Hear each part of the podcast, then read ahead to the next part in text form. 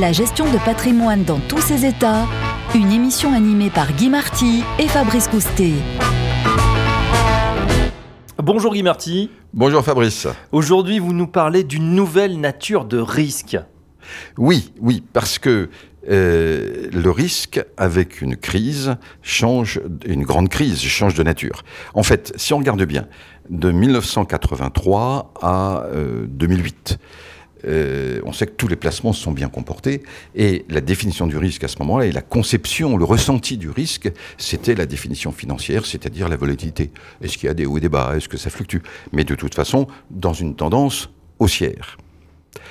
Or, en 2008, il y a eu un premier coup de semonce parce que l'inondation des liquidités, l'ébranlement des, États, en fait, a fait qu'on a pu commencer à s'inquiéter sur l'emprunt d'État. Mais on a eu des très très bons pompiers et finalement, les inquiétudes sont passées.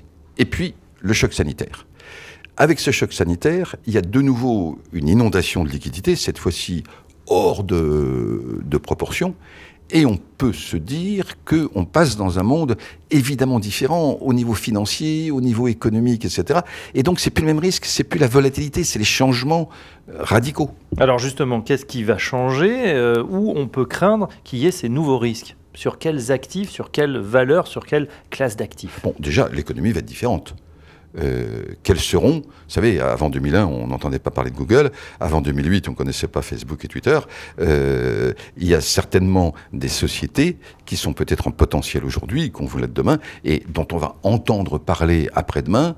Donc, ce qu'on sait, c'est que comme l'économie va se transformer considérablement, la bourse a des très bonnes chances d'être euh, excellente, mais avec une volatilité accentuée. Là, le CGP, s'il est avec ses clients, doit les prévenir que la bourse peut connaître des hauts et des bas violents, même si cela reste un excellent placement.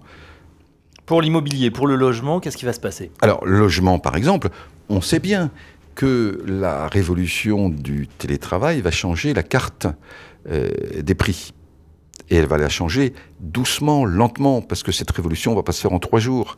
C'est une mutation euh, sociétale, on pourrait dire, sur euh, 5 ans, 10 ans, 15 ans, etc.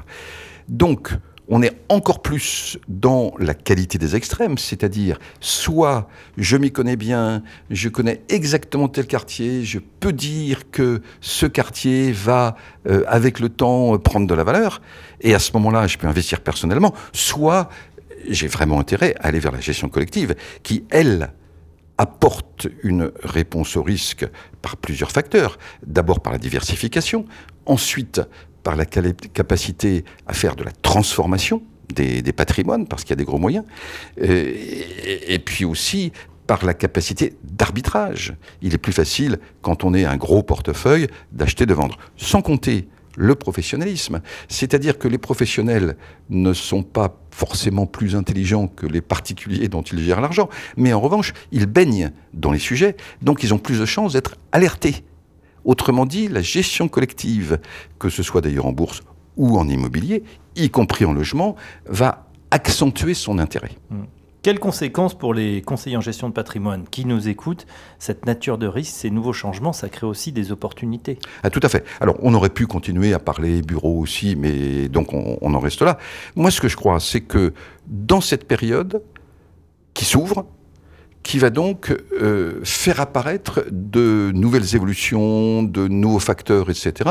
Déjà, le conseiller en gestion de patrimoine doit être attentif à tout ce qui est alternatif. C'est bien ce qu'ont fait les institutionnels pardon, depuis 2008, c'est-à-dire aller plus vers les infrastructures, vers le private equity, vers euh, le, le non-côté, et d'ailleurs beaucoup vers l'immobilier.